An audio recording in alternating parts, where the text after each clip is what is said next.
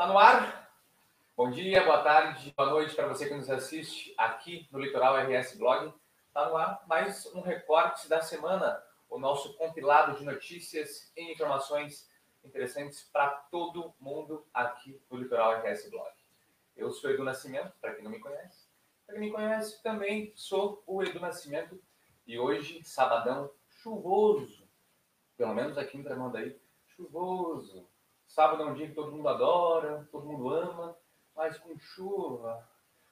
Ah, dá uma preguiça, não dá uma preguiça? Dá uma preguiça com tudo.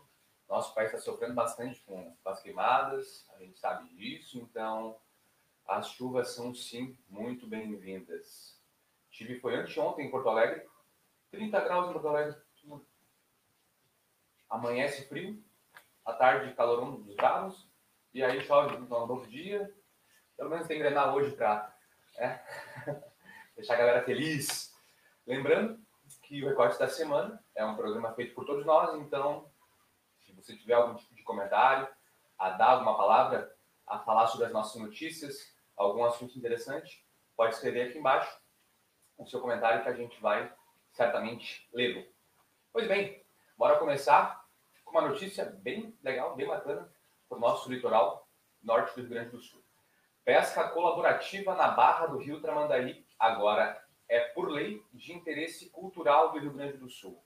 Com aprovação na última quarta-feira, o poder público deve fomentar parcerias com entidades e instituições públicas e privadas, visando o apoio e a promoção, e a promoção perdão, de atividades culturais, inclusive garantindo a segurança necessária ao bem-estar do público presente aos eventos dessa natureza. Segundo o deputado Zé Nunes, responsável pelo projeto, essa interação entre homem e animal, no caso, homem e o boto, possui importância econômica e social para a comunidade. Ao assegurar esse fomento, o sustento de dezenas de famílias será garantido. Além disso, a interação preserva um importante ecossistema e uma importante interação socioambiental que somente ocorre no sul do Brasil e em nenhum lugar do mundo. Acho que já é o terceiro programa que eu venho falando, terceiro seguido, acho que é o último agora, né? Que a gente traz notícias sobre o Rio Tramandaí. Na outra semana foi um acidente, um idoso que caiu. Da semana retrasada, não recordo o que foi. E nessa semana é, a instituição dessa lei, poxa, como a notícia falou, essa interação só existe aqui em Tramandaí. Existe um tipo de interação entre boto e homem parecido em laguna. Não tem detalhes sobre qual é o tipo da interação que acontece lá, mas essa aqui do pescador avisar o pescador, o boto avisar o pescador que o peixe está na volta, é muito legal. Olha aqui, a gente tem vídeo, deixa eu compartilhar com vocês aqui. Um vídeo para provar que eu estou falando, para quem não é da Tramandaí, de Imbeck, nunca viu isso, mas quem é daqui está acostumado. Olha lá, o botinho ali, ó, deu as caras, e lá vai a pescadora. Rede ao mar. Rede ao mar não, rede ao canal. Muito legal, né? Muito bem. Cadê? Voltou? Pera aí. Aí que... Que voltei.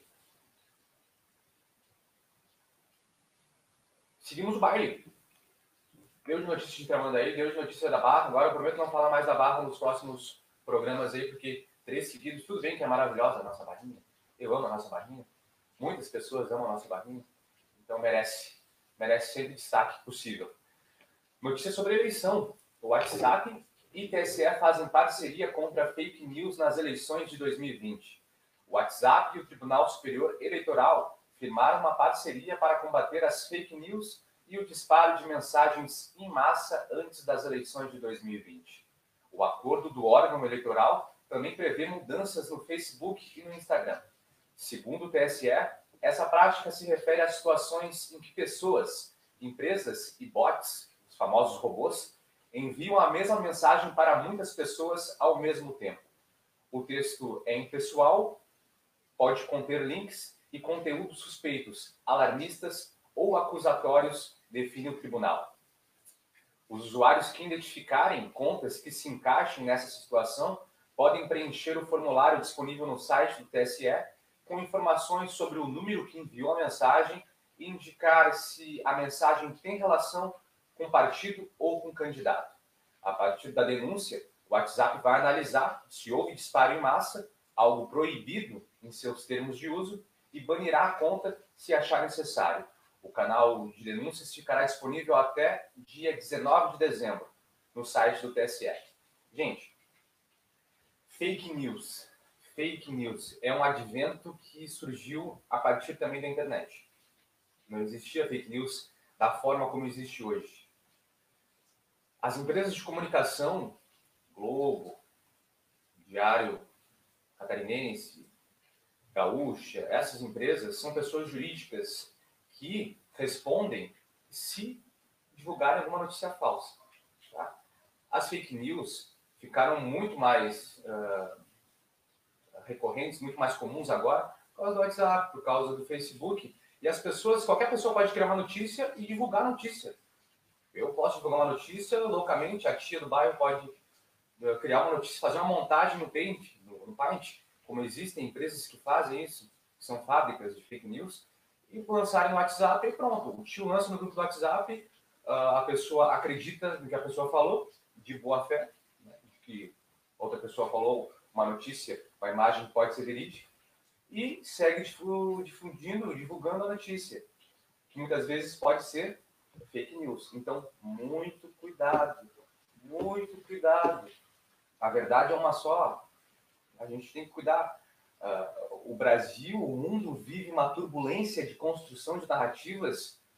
Narrativas existem, mas são narrativas.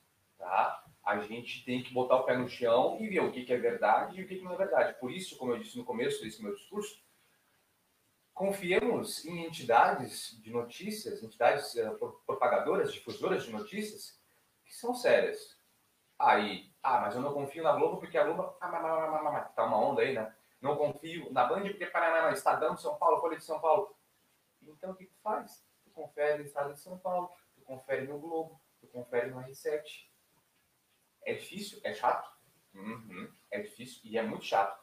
Agora, a gente não pode seguir nessa onda de, de fake news porque já se elegeram alguns políticos, não citemos nomes aqui, Inclusive, existem, existe uma CPI tramitando, uma CPI em andamento no, no Congresso sobre as fake news. Então, imagina o que, que não é uma CPI e o que, que não é fake news. Acabou esse discurso, deu, vamos seguir o baile. Também notícia de interesse público, afinal, uma economia violenta dos cofres públicos a partir do home office. Olha só, o home office no serviço público gerou economia de um bilhão de reais em cinco meses, diz o governo federal. O Ministério da Economia informou que o governo uh, federal economizou cerca de um bilhão de reais com o trabalho remoto de servidores públicos de abril a agosto. O chamado teletrabalho, ou home office, foi estimulado diante da pandemia do coronavírus. Conforme a pasta, parte dos servidores está em teletrabalho desde o início da pandemia. Foi feito acompanhamento mensal, acompanhamento mensal dos gastos de custeio e assim se verificou a diminuição em itens como diárias, passagens e despesas com locomoção e também com energia elétrica, água e esgoto. Segundo o Ministério, os recursos economizados em gastos administrativos podem ser destinados ao atendimento direto, direto da população. Olha só que maravilha viver, né? Deixa eu abrir aqui, falei com vocês o que que rolou ver aqui, a gente tem a imagenzinha de volume no série de trabalhos. Vamos lá, botar no ar. Tá aí. Olha só, diárias, passagens e despesas com locomoção, olha aí, quase 500 mil reais. Serviços de energia elétrica, 255 milhões de reais economizados. Serviços de cópias e reproduções de documentos. O vulgo Xerox, 9 milhões 732 mil reais, serviços de comunicação em geral, 89 milhões, serviços de água e esgoto, 32 milhões, e auxílios para os servidores, olha só, auxílios para os servidores, 161 milhões de reais foram economizados. É, minha gente. Hum?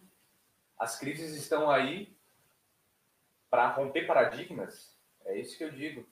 As crises a gente vê onde a gente pode melhorar ou piorar. Nem tudo são flores. Mas a gente vê, a gente vê, eu sou empresário aqui em Tramandaí, a minha empresa teve uma economia bem grande. Não só a minha empresa, a gente trabalha com assessoria de outras empresas e as empresas que puderam fazer trabalho remoto, puderam fazer o vulgo teletrabalho ou home office, olha, economia com vale transporte, economia com água, economia com luz, porque está todo mundo na sua casa, né? Não está consumindo produtos direto do serviço, no caso de água e luz, direto do escritório, então vai estar em casa.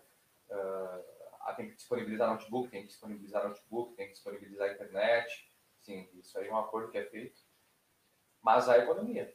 E aí a gente vê hoje, principalmente prestadores de serviço, a gente vê a necessidade de alugar uma sala grande, tá? investir, né? um custo alto de aluguel, a necessidade.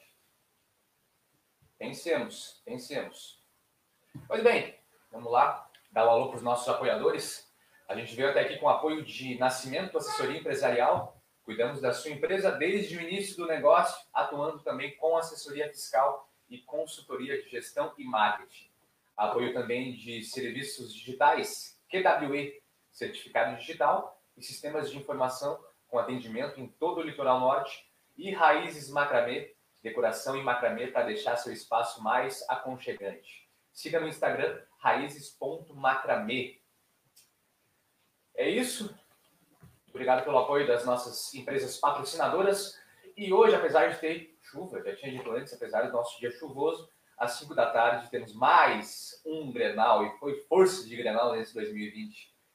O último Grenal de 2020, o próximo vai ser em 2021, mas se não tivesse pandemia, o próximo também seria em 2020, olha só. 10 vitórias 10 vitórias, 10 jogos invictos, invictos, invictos, sem perder invictos, 10 jogos invictos do Grêmio uh, nesse, nesses últimos confrontos contra o Internacional. O nosso co-irmão está aí penando, penando jogos sem ganhar. Há 10 jogos, uh, mais de dois anos que o Grêmio não perde para o Internacional. Essa é a informação que tenho que trazer para vocês. Uh, e a gente acha que esse é o maior maior tempo, maior quantidade de vitórias que um, um time teve sobre o outro. Ainda não, ainda não. Até o próprio Grêmio já teve vitórias superiores a 10 jogos, invencibilidade superiores a 10 jogos. E o Internacional, por indesequiparível, por mais que não esteja naquela fase dourada que já vimos outras vezes, o Inter é o líder de invencibilidade no, no confronto Grenal. Vamos lá, vamos trazer essa informação aqui. Ó campanhas para conquistar o octacampeonato do Gauchão entre 69 e 77 fizeram o Inter alcançar a marca de 17 clássicos consecutivos sem derrotas. De 71 a 75 foram de 71 a 75 foram 10 vitórias e 7 empates.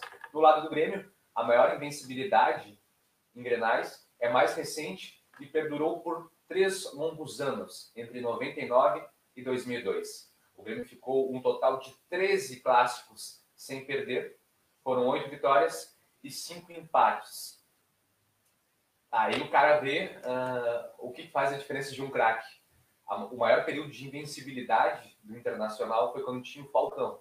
Paulo Roberto Falcão, o rei de Roma, gastava a bolinha, vamos combinar. E na época do, do, do Grêmio, a maior quantidade de vitórias foi quando o Ronaldinho Gaúcho ainda jogava no tricolor, o Ronaldinho Gaúcho foi personagem um tanto contraditório, foi ídolo, e depois deixou de ser ídolo para os gremistas. Então, vamos ver se hoje à tarde, às 5 da tarde, começa mais um Grenal e vamos ver se o, o Grêmio continua aí com 10, agora partindo para a sua 11 primeira, 11 primeiro jogo, sem, sem perder do Internacional, ou então o Internacional quebra essa sequência e, e aí né? Eu paro de zoar os meus amigos colorados. Vamos lá? Como é que estamos aqui? Quanto tempo que temos de. É, estouramos o tempo já, gente. Já estouramos o tempo de programa. Tem problema. Vamos encerrar aqui com o Hoje na História, 3 de outubro. Hoje na História são destaques que a gente traz, que aconteceu em épocas passadas, nascimentos ou então fatos importantes da nossa história. Vamos lá. No ano de 32, em 3 de outubro, o Iraque ganhou a independência do Reino Unido. Veja só, século 20, o Iraque, uma, uma região que a Mesopotâmia esteve presente, no ano de 32, ganhou a independência do Reino Unido. Esse ser humano faz coisa. Em 53, parabéns, 3 de outubro de 1953 foi fundada a empresa chamada Petróleo Brasileiro S.A., famosa Petrobras, por Getúlio Vargas. Muito bem, parabéns Petrobras, empresa muito importante que muitos querem privatizar, não sei porquê. Nascimentos, olha só, nascimentos. No ano de 1904 nasceu Allan Kardec, educador, escritor, tradutor francês, professor, cientista francês, que provou cientificamente, mediante investigações, que existem sim, existem seres que vivem aqui e que conversam conosco, conversam conosco, cientificamente. Procurem saber. Allan Kardec também foi responsável pela organização do Evangelho segundo o Espiritismo e outras dezenas de obras espíritas psicografadas. Também nasceu em 49, 1949, o cantor Zé Ramalho, um dos poucos baixos que fizeram sucesso na música brasileira. Ele, Emílio Santiago, e por aí vai. Em 1965 nasceu Adriana Calcanhoto, cantora gaúcha, grande intérprete. E nessa semana, na última quarta-feira, dia 30 de setembro, faleceu o cartunista, artista, Quino, pintor argentino, escritor, escritor argentino, cartunista argentino que fez uma, uma das personagens mais, mais queridas, mais instigantes da, daqui da nossa América, e por que não dizer do mundo. Está atrás de mim aqui, essa obra que eu trouxe, esse quadrinho que eu trouxe de Buenos Aires, a Mafalda, Mafaldinha, contestadora, contestadora, querida, um amor os quadrinhos feitos feitos pelo, pelo Kino desde 63 até então. E a gente encerra o nosso programa de hoje, então, homenageando, homenageando o Kino e deixando uma frase do seu compatriota Ernesto Guevara. As tantas rosas que os poderosos mantêm, perdão, as tantas rosas que os poderosos matem, nunca conseguirão deter a primavera. E cá estamos nela. Bom final de semana a todos vocês. E na semana que vem voltamos com mais um Recortes da Semana. Bom fim. Tchau!